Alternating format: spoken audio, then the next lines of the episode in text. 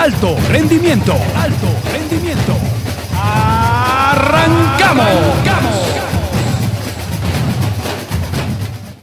Ruge, que ruge, que ruge el león, con toda la fuerza de este corazón. Se escuchan las 5, se escuchan las 10, oriente y poniente gritan otra vez. Soy de la fiera, panza verde, primer campeonísimo como la ves. Hola, ¿qué tal? Bienvenidos a la tercera emisión del podcast de alto rendimiento. Mi nombre es Luis Alfredo Lomelí. Es un gusto que nos esté eh, escuchando. El día de hoy tenemos eh, muchos temas para poner sobre la mesa. Vamos a hablar de la fecha FIFA. Terminó eh, ya el- este el día de ayer terminó la fecha FIFA con partidos de la selección mexicana ante Bermudas y Panamá. Estaremos hablando eh, al ratito sobre eso. Eh, también sobre la eh, jornada de la Liga MX que se reanuda después del parón por la fecha FIFA. Pero pues yo empiezo primero presentando a mis compañeros. El día de hoy me acompañan aquí en la mesa Jorge Barba. ¿Cómo estás Jorge? ¿Qué tal Luis? Un gustazo estar en esta tercera emisión de el podcast de alto rendimiento. Ojalá y siga creciendo ese número que, que no sea que no se estanque porque es un, un proyecto muy muy bueno también para variar de deportes. La NBA viene con toda una nueva temporada. Hoy hay partidos interesantes de, de la pretemporada y hay que estar muy atentos de, de la liga de básquetbol. Así es, aquí somos muy, muy fans de la NBA. Y también está con nosotros el día de hoy eh, Omar Valdés. Omar, bienvenido. ¿Qué tal Luis, Jorge? Buenas tardes y pues estamos aquí para, como bien dices, hablar de, la- de las previas de las, de las ligas que reanudan después de- del parón de fecha FIFA, de la NBA y que, va a iniciar también ya su temporada el próximo martes y pues a darle en este ratito de, información. Así es, y pues vamos a arrancar con el, primero de estos de nuestros temas, que es la fecha FIFA. Eh, ya decíamos, México jugó dos partidos ante Bermudas y Panamá. Eh, ¿qué, qué sensación les dejó estos eh, dos partidos de la, los primeros dos partidos de la Nations League? Para mí negativas, porque a pesar de que bueno, Panamá ayer muestra un poquito un planteamiento táctico por lo menos mejor al de Bermudas y le termina complicando el partido a México, por un momento iban uno a uno, eh, México creo que tiene más por dar que lo que dio, porque ni individualmente ni colectivamente México mostró un nivel cercano al tope que puede llegar a tener. Eh, jugadores destacados, por ejemplo, José Juan Macías que hace tres goles en, en estos dos partidos, doblete contra Bermudas, Lozano hace un tanto, eh, por ahí también Antuna, Herrera, Alvarado y Rodolfo Pizarro se hicieron presentes en el marcador, pero creo que México tiene mucho más por dar colectiva e individualmente. Me quedaron a deber, por ejemplo, Sebastián Córdoba, que en la, por lo menos en la Liga MX lo viene haciendo bastante bien. En el partido contra Trinidad y Tobago, que recordamos jugó prácticamente con mucho juvenil, eh, también no hace, no hace mucho. Ahora con la selección se le da oportunidad, prácticamente juega partido y medio y lo mismo. Para mí es uno de los futbolistas que me quedó de ver, junto con los dos centrales, los dos defensas centrales, me quedaron a deber bastante porque jugaron 180 minutos ambos y no vi nada ni de Salcedo ni de Araujo. Salcedo ayer termina anotando un autogol con un error garrafal a la hora de barrerse espaldas de la portería y por ahí también un error de Gudiño, ¿para qué te vas a un, a un lado de tu poste si tú tienes que cuidar ese, ese primer poste? Eh, no sé, para mí por lo menos en defensa, Cristian Calderón, fantástico, un tipo que mostró eh, carácter, que siempre, eh, no sé, entrega los, los minutos que jugó. Y por ahí también eh, Jorge Sánchez me, me gustó mucho en el partido contra Bermudas. Eh, Alan Mozo ayer, no sé, lo vi con muchas ganas, mucho ímpetu, pero un poco, poco, no, poca a- a visión Sin calidad. eh, visión Más- clara. más- no, calidad más- la tiene. Calidad la tiene y la demostraba porque en una jugada por ahí hace un, un desborde muy bueno. Pero el problema de, de Pero no Mozo- para, no para nivel como para estar en selección por Sí, el momento, yo, yo si, siento. m- si muestra, Fue más ímpetu que, que fútbol. si muestra el nivel que tiene que viene mostrando en Pumas, claro que va a ser el- uno de los laterales derechos. Yo, yo lo pedía que fuera uno de los laterales derechos desde hace tiempo de la selección mexicana, pero creo que, que me quedó a deber. No sé cuáles sean las razones, a lo mejor la presión, el, el debutar en el Estadio Azteca, eh, no lo sé, pero me gustó más lo que hizo Jorge Sánchez. También hay que ver los rivales. Panamá fue mucho más rival que Bermudas para México. Mm, difiere un poco porque si bien se, se, echó, se echó hacia atrás y como decías, tienen un, un sistema un poco más definido que, que lo que es Bermudas, pero pues solo se echó atrás y tampoco fue como que defendiera muy bien. México los primeros 40 minutos del partido este pues tuvo para meter 4 o 5 goles, la falta de de contundencia nada más. Pero los panameños pues, dando patadas, se relaja México y viene el empate y sabemos que cuando las cosas van contracorriente para la selección, se complica demasiado, se, se cierran y se, se atoran, se les, se, les, se les olvida jugar al, jugar al fútbol. Tuvo que venir Macías de la banca para, para dar el, el gol que encaminara a la victoria.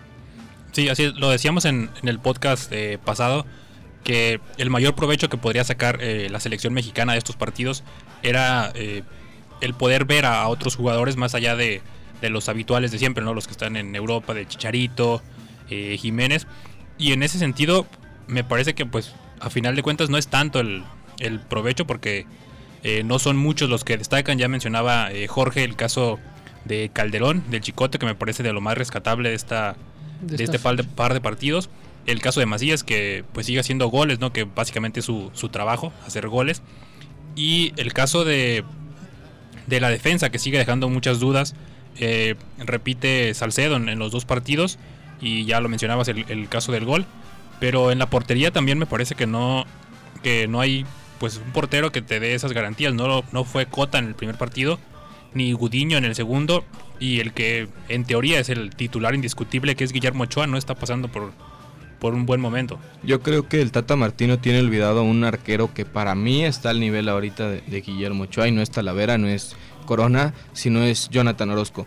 Un tipo que ha mostrado regularidad desde su debut con Monterrey, un tipo que siempre está metido en los partidos, que lo llaman a selección, sea cual sea la situación de la selección o la situación de, de su equipo, siempre está dispuesto a, a aportar y creo que debió de haber sido esta la convocatoria para Jonathan Orozco, porque está bien, lo de Gudiño lo llamas porque es joven, porque tiene futuro, bla, bla, bla. Pero ¿para qué llevar a Cota si tienes un, un portero de mejor calidad como es Jonathan Orozco, por lo menos en el papel? Un portero que te puede dar más garantías y un portero que la experiencia lo avala más que a Rodolfo Cota. Cota que tampoco ya no es un juvenil, ya no es un, un chamaco que puedes estar llevando eh, nomás porque sí o porque tuvo una buena temporada con León. Creo que debes de buscar porteros que te den garantías y para mí Jonathan Orozco está en el número uno de la lista. Inclusive Rodolfo Cota ya está perdió la titularidad ya en el, en el León con William Yarbrough. Entonces, sí, bien, bien mencionas lo de lo de Jonathan Orozco.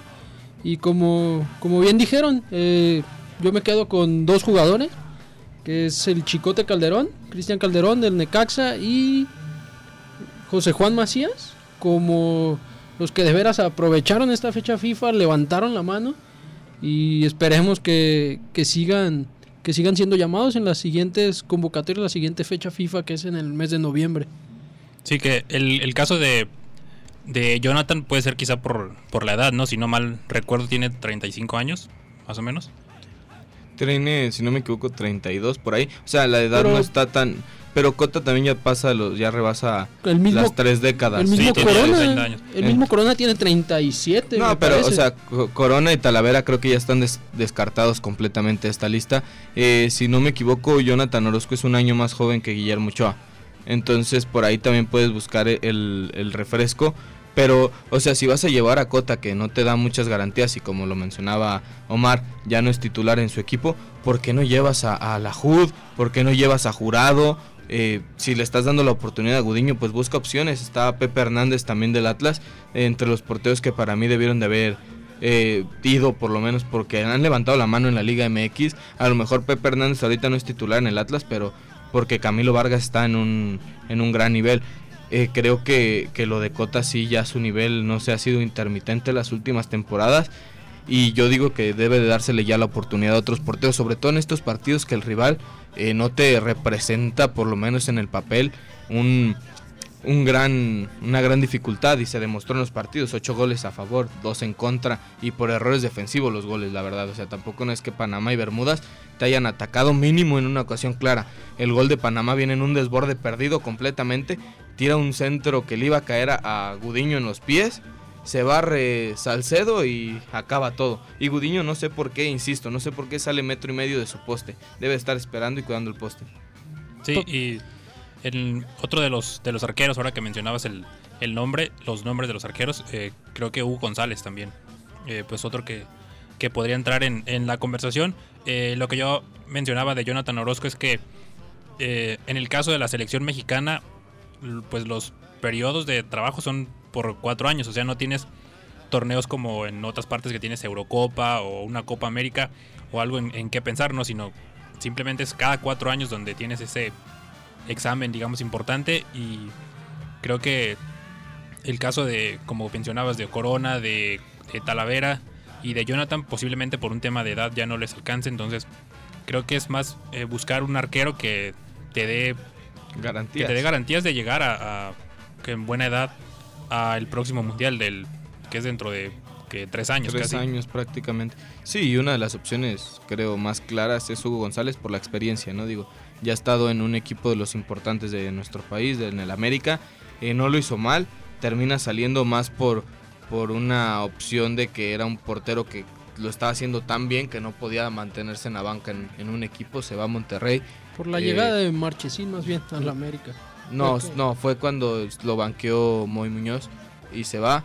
Porque Moy Muñoz se va después del América. Moy Muñoz se queda un tiempo como ok. titular indiscutido en el América. Llega Marchesín y ahí es donde Moisés sí dice yo me voy a ir. ¿Por qué? Porque le dijeron que Marchesín llegaba como titular y que no tenía opciones para, para disputar el puesto.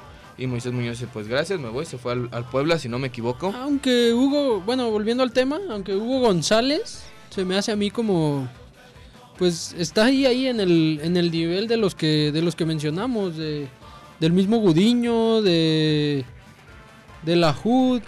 Eh, yo siento que están ahí en, en un peldaño, en, en el mismo. O sea, Eh. creo que, el- o sea, en el, en el nivel actual creo que más o menos podremos eh, hablar, pero el caso de, de Hugo González está en un equipo que es puntero de, de la liga y que atraviesa mejor momento. El caso de Gudiño y No es de titular Cota no, es- no son titulares y Pepe Hernández pues tampoco tiene... La cosa sería que también Jurado es titular en, en el Veracruz. A lo mejor sí le hacen muchos goles, pero es un arquero que ha mostrado capacidad, un tipo muy joven, que creo que también puede entrar en la conversión para el Mundial del 2022. Quizá eso también tenga, tenga algo que ver, porque al, hacer, al, al ser un portero tan exigido en cada, en cada juego, es obvio que te va a sacar, que te va a sacar varias pelotas, pero esa, o sea, esa sobreexigencia puede que tape algunas, algunas fallas, que lo quieran ir llevando poco a poco y, y no olvidar también que, que está, creo que estuvo, me parece, en la, en la lista sub- de la sí, sub-22 en la que jugó sub-22. contra Argentina, que esos se están Fue el preparando para, titular, de hecho, de, de la selección. para, los, ol- para el preolímpico que, que se va a disputar aquí en Guadalajara, en Sí. Jalisco. Pues creo que, que el tema de la portería sí está muy vasto. Y ahorita vamos a, a meterle las fichitas aquí en la mesa. Eh, sus tres porteros para, o sea que la fecha es muy lejana, 2022. Pero yo digo que ya podemos tener previsto quiénes van a ser los, los tres arqueros de, de la selección. Uh, falta, falta Faltan un tres años, pero venga, ven, hay que mojarnos. Yo, obviamente el titular sería eh, Pa- Paco Memo Ochoa. Este, yo sí pienso que, que se puede llegar a colar Sebastián Jurado. Y quizá, pues el tercero, muy, muy peleado, no sé. Quizás si Chivas llega a levantar y se vuelve una parte importante Raúl Gudiño, yo, yo apostaría por él. Ah, yo, yo iría por eh, Sebastián Jurado. Creo que es un, es un portero que en lo personal me, me gusta mucho. Y eh, por el momento actual, creo que Hugo González. Y eh, tendría- sería también Jonathan Orozco. Yo sí me quedaría con porteros de una edad poquito más joven. Descarto a Jonathan, descarto a Ochoa. Me quedo con Hugo. ¿No ven a Ochoa para el Mundial Yo de, no. Yo de no. Qatar. El con el nivel que está mostrando ahorita y que pensamos tiene 33 años, va a tener 36, digo, eh, las opciones se le están disminuyendo bastante. a Es Paco de, es de la edad de Jonathan. Para mí, yo por lo menos, yo me descarto a ambos. Yo me quedo con Hugo González como arquero, por lo menos titular, por la experiencia, a lo mejor eh, jurado. Y me gusta mucho eh, una, un duelo por ahí por el tercer portero entre Pepe Hernández, eh, Lajud y Gudiño, pero yo me quedo con el portero de las Chivas. Sí, es que el caso de Ochoa podría ser como con Rafa Márquez, ¿no? Hace cuatro años que lo llevas para que. Te da su- experiencia, ¿no? Sí, para que sume pues otra copa. Otra Otra, Copa copa, del mundo, Mundo. en su trayectoria, ¿no? El caso de Márquez fue un- Pero el Cinco. caso de Márquez eh, fue el quinto, Ochoa sería el, el tercero, si no me equivoco. No, el cuarto ya. Creo que ya el el cuarto, cuarto. mundial. Tres como titular. Tres como tres jugados, sería el tercero que jugaría en, en un hipotético caso. Pero pues sí, Sudáfrica que lo dejó en la banca el conejo, pero otro tema que nos daría mucho de hablar. Eh, y bueno, en otro de los, de los partidos de, de esta fecha FIFA, pues también eh, jugó Estados Unidos, eh, perdió contra Canadá, dos goles por cero. La primera derrota de Estados Unidos a manos de Canadá desde el 2007 con gol de Lucas Cavallini, jugador de, del Puebla. Estados Unidos es una, una selección que está sufriendo un cambio generacional, ¿no? Parecido al, al de México, pero quizá mucho más agresivo. Y le está costando en estos primeros eh, partidos. Estados Unidos no ha sido el mismo desde que se retiró Landon Donovan. Hay que, hay que poner el, punto en la mesa. Ha sido un jugador que marcó una época impresionante con la selección de las barras y las estrellas. Un tipo que para mí, por lo menos Estados Unidos en el futuro próximo no lo va a volver a tener.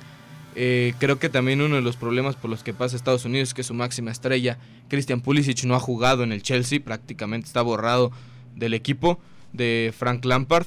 Todo eso le, le va sumando puntitos, puntitos a que es un, un eh, país poco regular, por lo menos en, en sus futbolistas. Otro de los casos así de irregulares sería, por ejemplo, el caso de Matt Miazga, que era una de las promesas que tenía Estados Unidos, que lo vendió a unas buenas cantidades al Chelsea también, y al final pues no terminó por, por cuajar. Y la, creo que lo más grande de su carrera fue la pelea que tuvo por ahí con Laines y con, con Edson Álvarez hace, hace un- unos partidos. Y creo que, que eso es lo que le sucede a Estados Unidos. Estados Unidos ya no tiene a Clint Dempsey, ya no tiene a, a Tim Howard, ya no tiene a Landon Donovan. Damarcus y, eh, Beasley. Dama- Damarcus Beasley. O sea, son varios futbolistas que, que si le va sumando eran un gran equipo de Estados Unidos.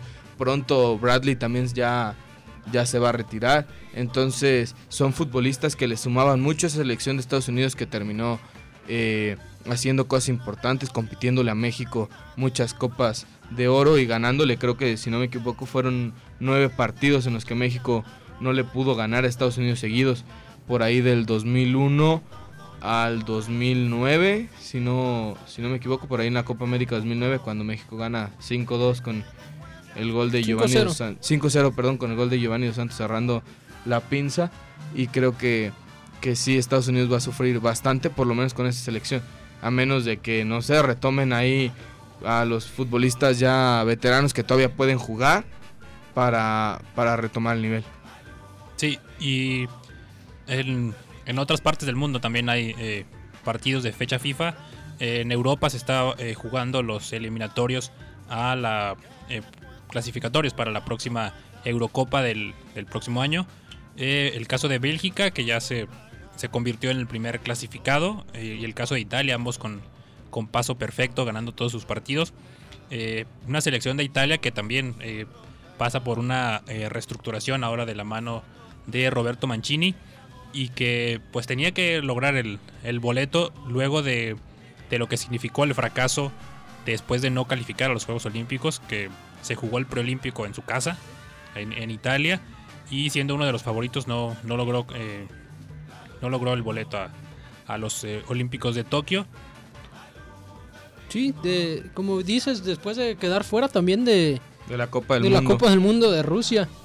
Este, Italia tenía que sí o sí calificarse a, a la siguiente Eurocopa y, y ya está. Eh, también mencionar lo de lo de Ucrania, una Ucrania sorpresiva con de la mano de, de una de sus figuras históricas como lo es Andriy Shevchenko, que los lleva invictos en un grupo compartido con Portugal, que le ganó a, le ganó a Le Portugal. sacó 4 de 6 Cuatro de puntos, seis a, puntos. a Portugal. Sí, un- una euro que parece que se va a poner buena porque los rivales eh, se han puesto más parejos. Eh, por ahí también Portugal creo que se le ve más, más fútbol que la vez que terminó siendo campeón. El nivel que tiene Bernardo Silva creo que es algo que llama la atención. Cristiano Ronaldo también ahí sigue muy bien. El caso de Italia creo que nos da gusto a todos los que, que nos gusta el tema del fútbol. El ver a una selección tan histórica eh, llegando otra vez a una Eurocopa tratando de levantar con futbolistas jóvenes que, que están dando por lo menos la onza, cosa que no se había conseguido en procesos anteriores. Por ahí Marco Berratti y Jorginho van a ser muy importantes en, ese, en esa solvencia al medio campo. En la defensa creo que está más que plantado Chiellini cuando regrese su lesión y Leonardo Bonucci me parece que van a terminar siendo los, los defensores titulares. El caso de Gianluigi Donnarumma en, en la portería, otro caso para llamar la atención, 20 añitos y estás consiguiendo cosas importantes. Sí, que en la portería a mí me gusta más Meret. Meret es uno de, de mis porteros eh, favoritos.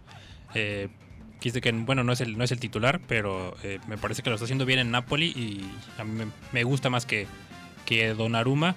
Y sí, como lo comentas, una selección eh, que, pues histórica, ¿no? Que de los que, que siempre compiten y que, pues viste, ¿no? Que, que exista eh, otra vez o que sea candidato a, Le da realce a, la, a la competencia que, que Italia esté dentro de los contendientes. Sí, y Ucrania, que ya lo mencionaban, que puede ser uno de los caballos negros, ¿no? Eh, si no mal recuerdo, fue el campeón del último Mundial Sub-20.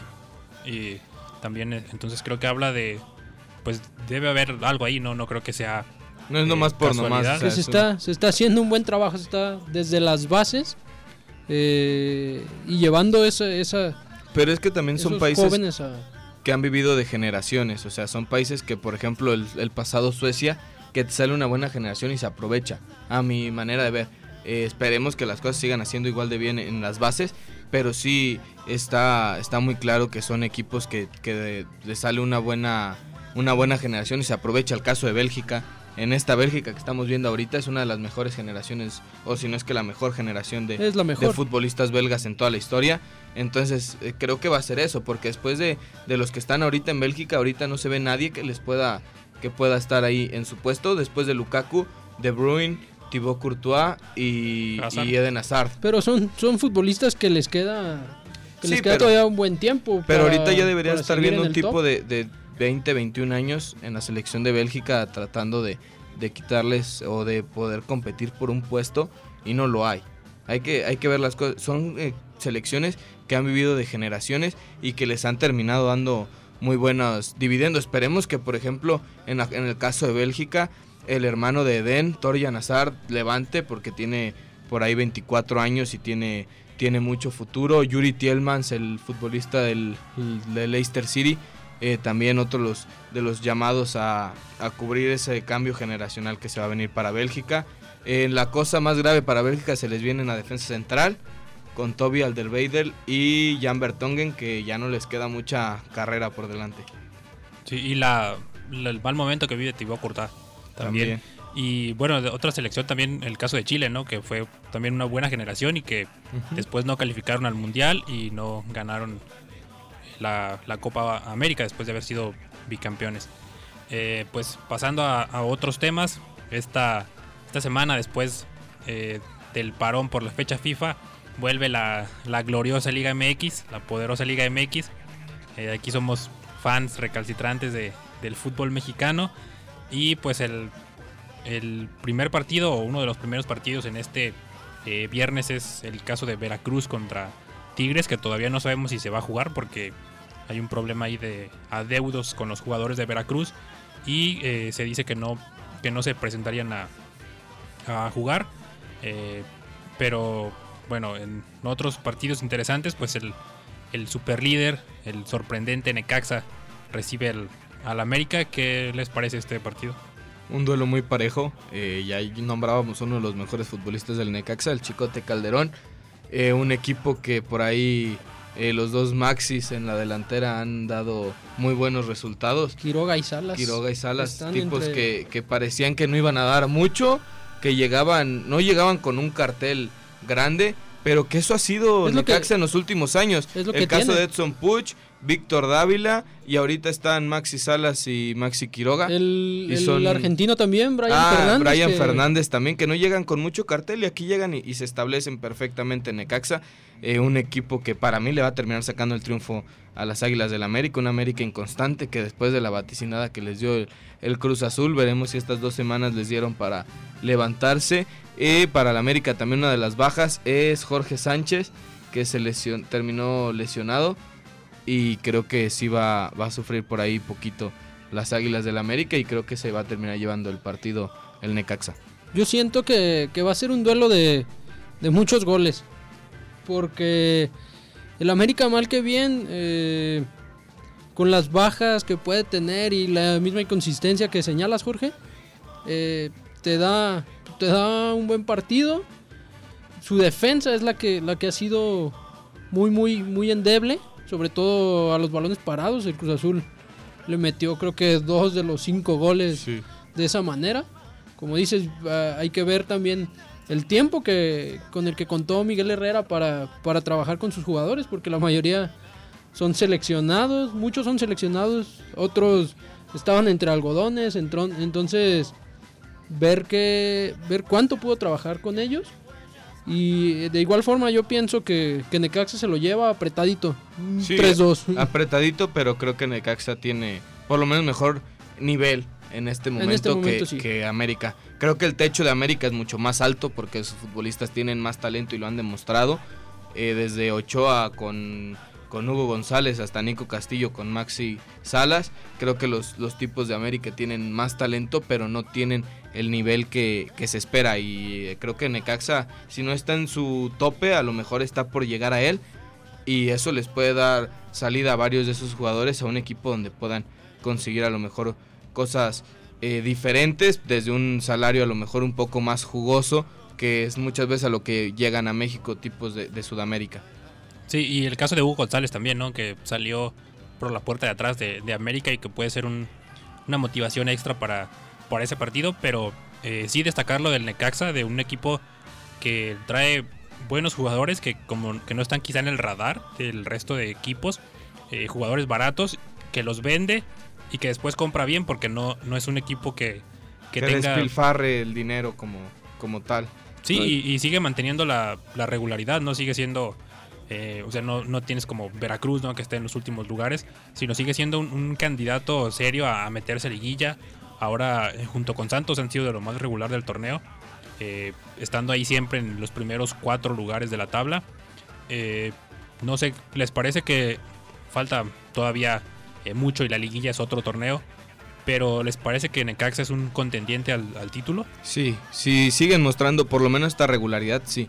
¿Por qué? Porque lo que vemos regularmente en la Liga MX, das una, un partido de ida bueno y la vuelta regularmente es malo. O viceversa, das un partido de ida malo y a lo mejor en la vuelta te, te acomodas. Si Necaxa muestra regularidad y da dos partidos como lo está dando en la liga, se va a llevar a cualquier rival por enfrente y lo ha demostrado porque le ha ganado a rivales importantes durante la liga y creo que el América puede ser una de esas pruebas que te pueden colocar como candidato al título o no. Efectivamente, también siento que lo que ha hecho Memo Vázquez, como bien dices, trae eh, jugadores, por decirlo así, de 3 pesos, los venden después en 12 y eso le ha traído el Necaxa, se olvidó ya de- del, tema, del tema del descenso, tiene finanzas sanas y ahí, ahí. Y yo- algo yo muy sí importante, como- algo muy importante del Necaxa es eso. Cuando llegó Edson Puch, el equipo no estaba nutrido, no era un equipo que tuviera una banca fuerte. Ahorita sí. El Necaxa ahorita en, en lugar de seguir en lugar de decir, "No, pues ya lo vendí caro, deja compro caro", no. Compro barato, pero compro muchos para poder nutrir un plantel y que pueda ser un plantel más competitivo. Podemos decir que el, que el Necaxa es como el, el Porto mexicano. Un Que es un Porto, equipo un se- Borussia Dortmund por ahí de ese de ese calibre. Sí, que, que debe tener buenos eh, scouting, ¿no? Gente que, que le sepa hacer eso, porque son, eh, decíamos, jugadores que no están en la en el radar, ¿no? Del resto de, de equipos y vienen acá y, y cumplen. Y ya mencionábamos eh, casos como Brian Fernández, eh, Edson Puch, el caso Víctor de Dávila, Víctor Dávila. Barovero. y que pues después quizá no han funcionado ¿no? en otros equipos, el caso de, de Barovero con Monterrey, de Edson Dávila Puch. con Edson Pachuca. Puch y, Dávila que se fueron a Pachuca y que no, no han terminado por rendir. Pero el caso de Barovero es muy curioso porque era un tipo muy, muy aclamado en River y ningún equipo mexicano lo buscó, por lo menos equipos de los que se pudiera esperado que, que buscaran a Barovero y no lo, no lo buscaron y se terminó llegando a Necaxa. Él sí creo que llegó con un cartel un poquito más grande. Sí, siendo campeón de, de Libertadores en aquella Libertadores contra, contra los Tigres. Sí. Y Sí, se les durmió a los, se le- se a les los durmió, grandes o a los poderosos. a los equipos que a lo mejor un- le pudieran haber ofrecido un salario más jugoso que está encontrando ahorita en Monterrey. El gran problema yo siento de Monterrey con Diego Alonso era el estilo de juego. No tenía estilo de juego definido. Eh, se aferraba solamente a las individualidades, a que Dorlan Pavón te sacara un riflazo de la chistera, a que Funes Mori la que tuviera la metía, a lo que pudiera generar Rodolfo Pizarro Maxi Mesa. o Maxi Mesa que te ha dado muestras de su calidad a cuentagotas. Entonces yo siento que ese fue el, el verdadero problema con, con Diego Alonso. Nunca tuvo un, un verdadero sistema de juego definido. Nunca hizo clic tampoco con, la, con las gradas de Monterrey, que se ven vacías. Pero creo que también no hizo clic porque les terminó quitando una final en el, en el gigante de acero con Pachuca. Diego Alonso, técnico de, Ajá, de en Pachuca. Y creo que, que lo del turco, no sé por qué los equipos mexicanos suelen tener unos círculos viciosos bastante grandes.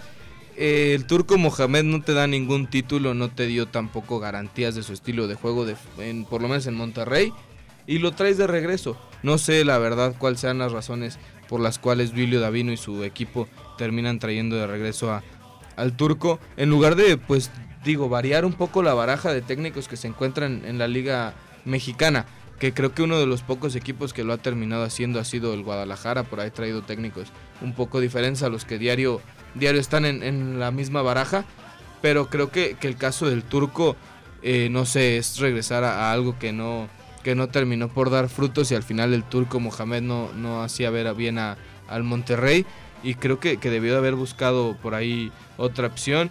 Eh, por ahí también se dice que Marcelo Gallardo ya va a salir de, de River Plate. ¿Por qué no ponerle una oferta que estuviera con algunos ceros por ahí y Sí. traer, traer a un técnico que te pueda dar garantías diferentes? Sinceramente, pienso que el muñeco no está para una liga de, de este lado del charco, como dicen. No, se Yo va, creo se que va a ir a Europa, él pero, va a dar el brinco a Europa y pero no perdías nada en, en preguntarle y en, en tratar de, de hacer un, una oferta po- por, Gallardo, creo. Digo, no, no es tan difícil, a lo mejor ir a Eh, y, preguntar. y Monterrey es de los equipos que, que tienen la capacidad económica para, para hacerlo, pero pero se da se da la vuelta de Mohamed y hace rato mencionabas a Chivas como uno de los equipos que, que innova en la, en la baraja de técnicos. Yo no lo veo tanto así porque Últimamente los- ya no, los pero... últimos dos han sido Pero o el caso de Matías Almeida, cuando salió el Chepo de la Torre, que, que no, no había sido, no había dirigido en la Liga MX, eh, John Van. Schiff. Entonces han sido, ah, Chivas ha sido de esos equipos que ha buscado una nueva baraja. Santos Laguna lo mismo cuando llega eh, Pedro Caixinha. Con el caso de Siboldi también es uno de los técnicos que, que se estrena Almada. por ahí en Santos. Pachuca Almada. lo ha que hecho lo- también. que lo está haciendo Pachuca muy también el caso de, de Diego Alonso, eh, Martín Palermo. O sea, son equipos que te innovan, pero hay otros equipos que siguen en la misma baraja de, de siempre, la verdad. Y ya la mayoría de los equipos están cayendo en ese, en ese recuento, porque ves los técnicos de la Liga MX y es el Tuca Ferretti, es eh, Miguel Herrera, eh, Tena. Chelis en el Puebla. El Chelis, nah, el Chel- pero el Chelis es del Puebla por toda la vida. Para mí la, la vuelta de Mohamed le hace bien, yo siento a Monterrey, porque ya conoce a los jugadores. Eh, yo difiero contigo, Jorge. Yo sí veía un, un sistema de juego con, con Mohamed. A lo mejor un poco más ordenado, no, no tan no tan yendo alegremente al ataque, pero pero sí, tenía partía de un orden.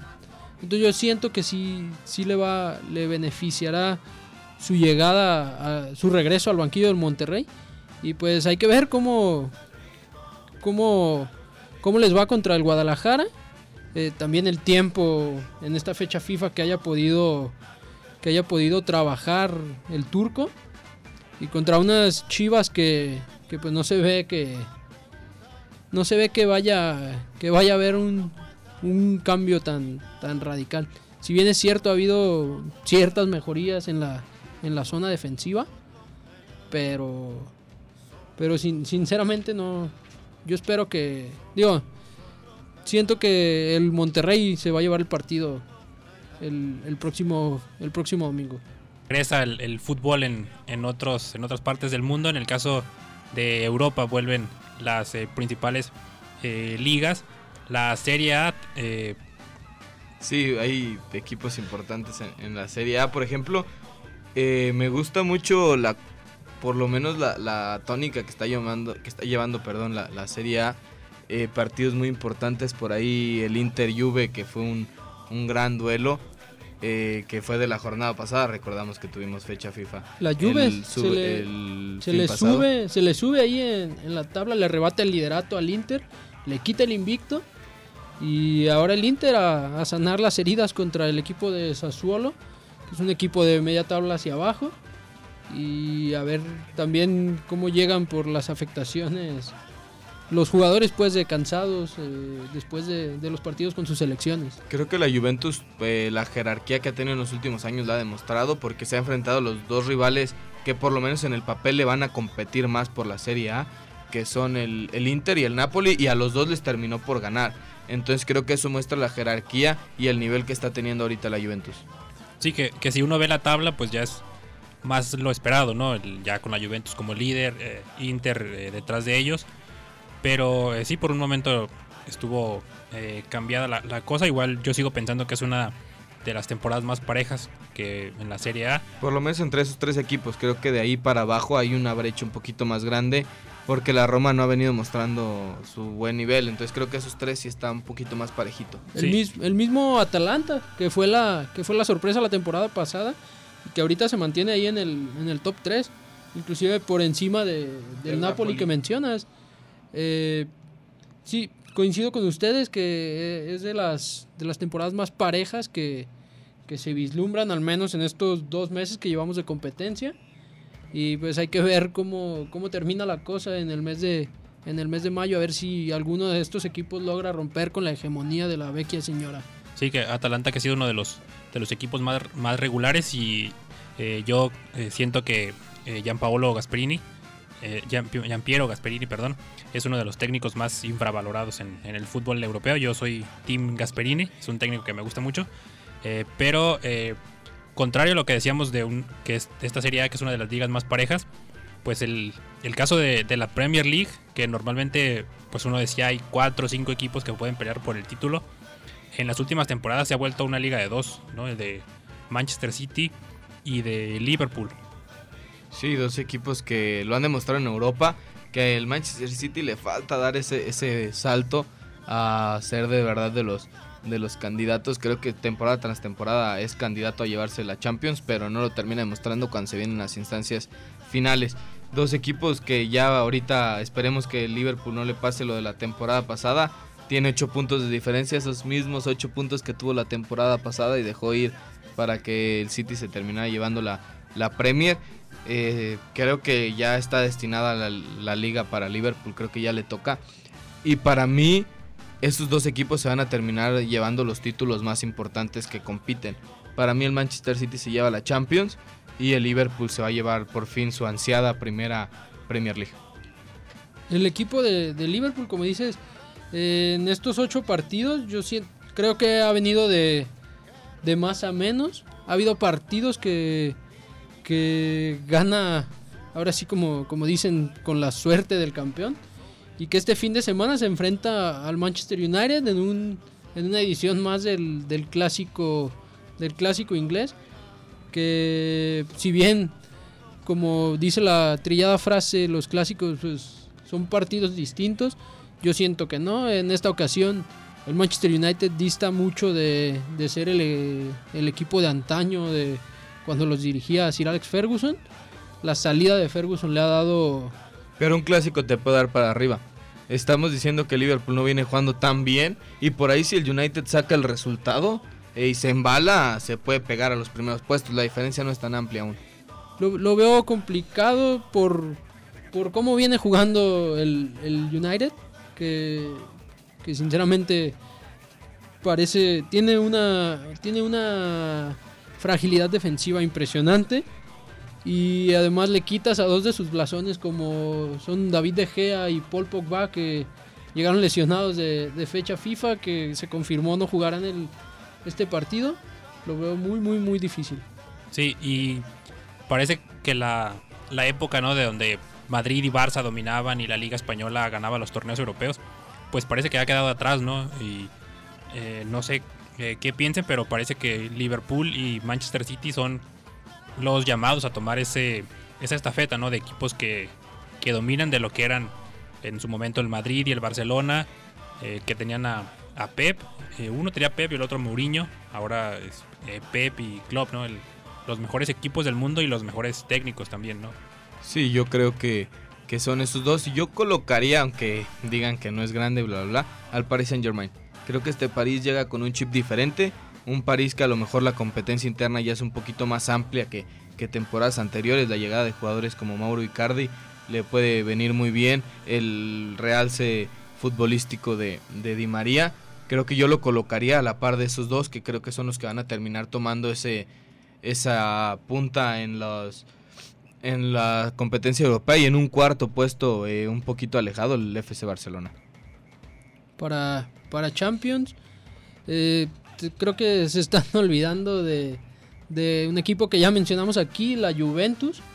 Yo siento que la, que la Juventus, por la calidad de equipo y por Mr. Champions, Cristiano Ronaldo, eh, no, no podríamos descartarlo. Yo inclusive lo pondría un poquito por encima de- del Barcelona, que, que, no se le ha, que no se le ha dado últimamente la Champions y que en los juegos los juegos del Barça es determinante Ter Stegen.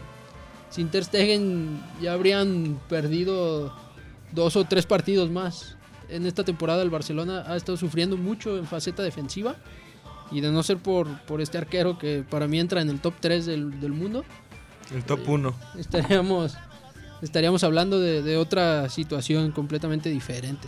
Sí, do- dos equipos como Madrid y Barça que están en una reconstrucción, ¿no? Y que pues les está les está costando y al mismo tiempo está abriendo la puerta para que vengan otros equipos. El caso de Liverpool, de Manchester City, ya, hablamos de París, de, de la, de la Juventus, eh, pero pues eh, pues parece que este dominio, ¿no? De, de la Liga Española ahora es pues va a ser la, la temporada de la, de la Premier, ¿no? De, de ver a, a equipos eh, de, de Premier que estén siempre compitiendo por los torneos, los torneos europeos, los torneos importantes.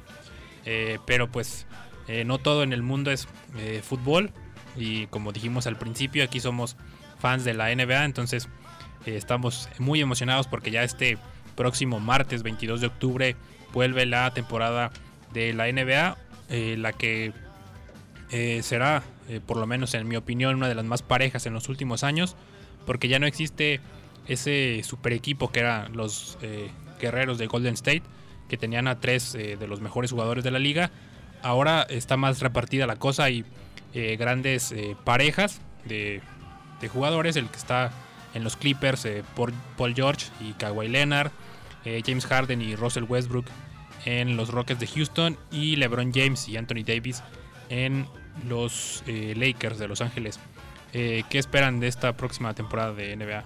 Espero la resurgida de los Lakers, un equipo de los más históricos que ha tenido la, la NBA, que por ahí no han tenido, tiene tiempo atrás que ya no tiene esa regularidad desde que estaba Kobe Bryant. Desde la retirada No- no de Kobe. Desde antes, o sea, no era un equipo que competía como tal. eh, había equipos muy por encima de, de ellos. Esperemos que ya, ahorita que están dándole acompañamiento a, a, a LeBron, levante. Yo para mí sería, si pongo mis fichitas por algún equipo, yo voy por LeBron. Los Clippers, yo, yo siento que los Clippers se llevaron al, al MVP de la, de la última de la última de las finales, el MVP de los Rockets de Houston como Kawhi Leonard y y sí, yo, yo coincido, creo que si bien los, los Warriors de, de Golden State eh, siguen siendo un equipo un equipo complicado de, de vencer, siento que ya van en su, en su curva descendente de, de esa gran dinastía que, que llegaron a formar. Eh, como bien dicen, pues todo por servir se acaba y, y creo que ya van hacia abajo en esa, en Sí, esa pues curva. era un equipo que ya más arriba no podía llegar. Un equipo que había tocado topes que muchos equipos no han llegado a hacer, eh, comandados por ahí por Curry. Stephen Curry. Stephen Curry, eh, que era un jugador fantástico que tuvo grandes temporadas y que por ahí si se embala Stephen Curry y compañía vuelve a competir eh, Golden State y junto con los Rockets, los Lakers, por ahí Celtics también que, que estuvo interesante la temporada pasada, se puede poner buena la NBA. Sí, y el, el caso de, de Golden State que pierde para esta temporada a Kevin Durant, que venía siendo su mejor jugador en, las última- en la última temporada. Eh, se va a jugar ahora con Brooklyn, que pues no va a jugar esta temporada porque está lesionado, pero igual ya es jugador de, del equipo de Nueva York. Y el caso eh, de eh, Clay Thompson también, que está, está lesionado y se va a perder gran parte de, la campaña, o sea que va a ser, va a ser el equipo de Stephen Curry prácticamente.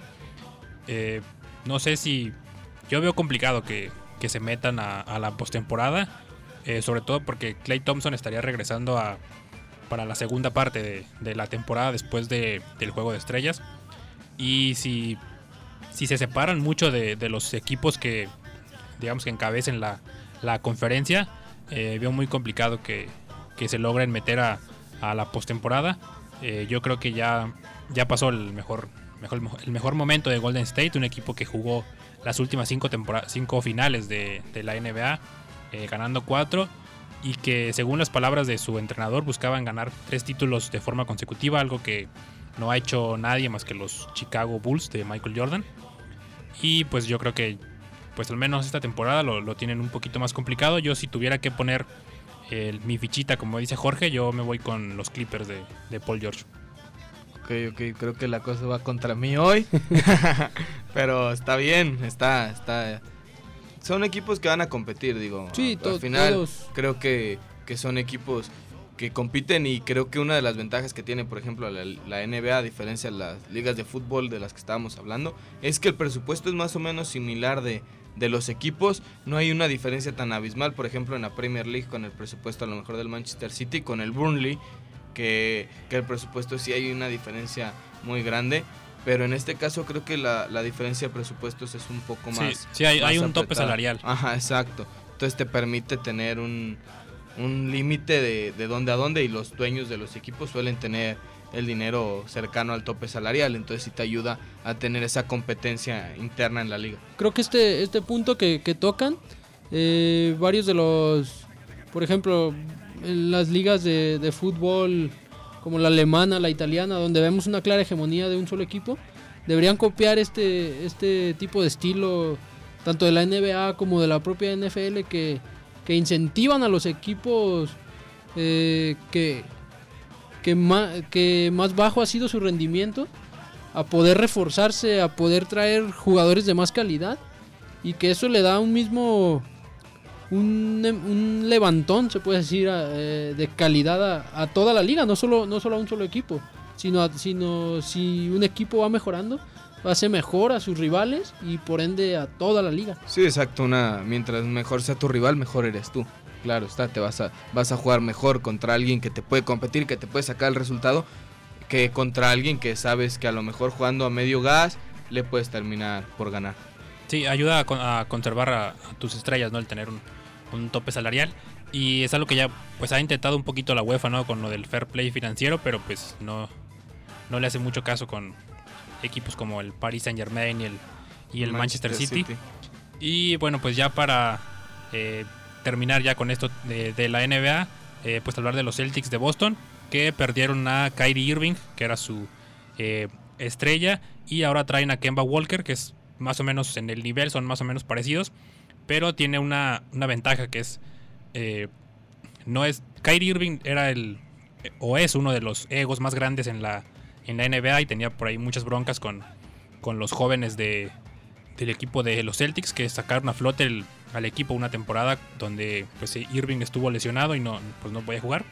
Ahora parece que hay mejor mejor ambiente dentro del vestidor eh, con Kemba Walker y eh, en los en las últimas temporadas a Brad Steven, el técnico de el entrenador de los Celtics le ha, le ha funcionado mejor esto de, de ser como el, el tapado, el caballo negro, el que el que nadie nadie tiene en el presupuesto. Yo creo que eso le puede funcionar a- al equipo de Boston. Es que cuando llegas con ese cartel no tienes absolutamente nada que perder y todo lo que hagas ya es ganancia. O sea, por más que tengas un equipo para competir, si eres un equipo el que está lejos, de los reflectores, que no tiene a los grandes egos como mencionas, creo que, que tienes más que ganar que que perder, la verdad. O sea, Quita eh, mucha, mucha presión. Sí, y eso, y eso te termina beneficiando y le terminó beneficiando a los Celtics, que venía plagado de jóvenes, que regularmente la presión eh, suele por ahí desfasarlos poquito, porque por lo mismo de ser jóvenes a veces no la saben manejar de la mejor manera. Entonces, si no tienes presión, todo lo que hagas ya es ganancia. Y si el técnico te dice que, pues, os digo, el entrenador en este caso, perdón, te dice que tienes que, que, hacer ciertas cosas, las haces sin presión y eso ayuda mucho a los, a los jugadores.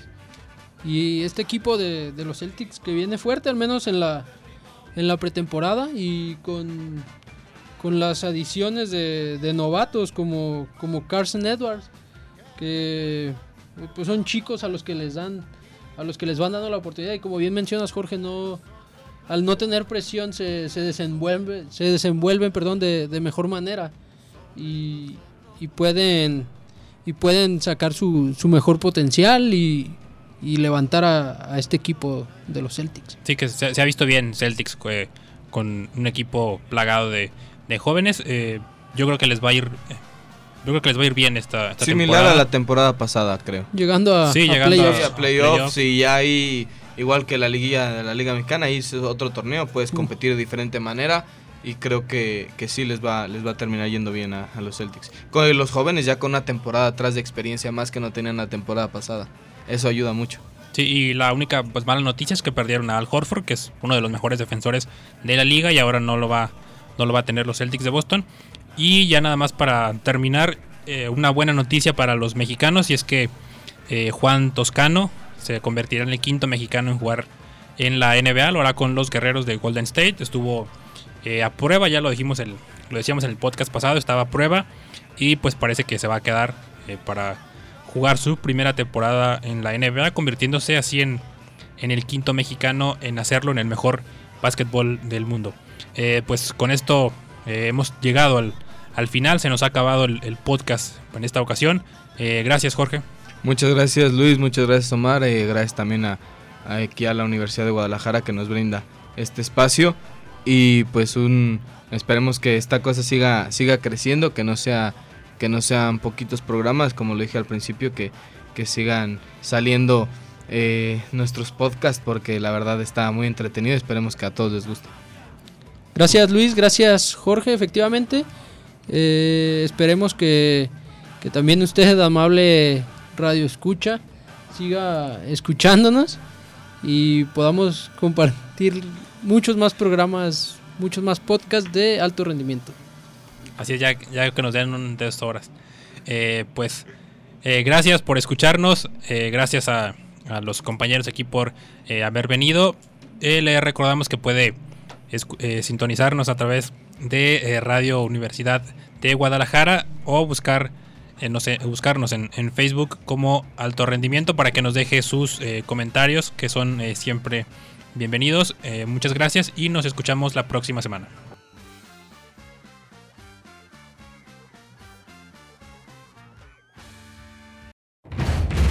Termina el programa con un marcador favorable en la información deportiva. En la información deportiva. Los integrantes de alto rendimiento se preparan para recibirlos en el próximo encuentro.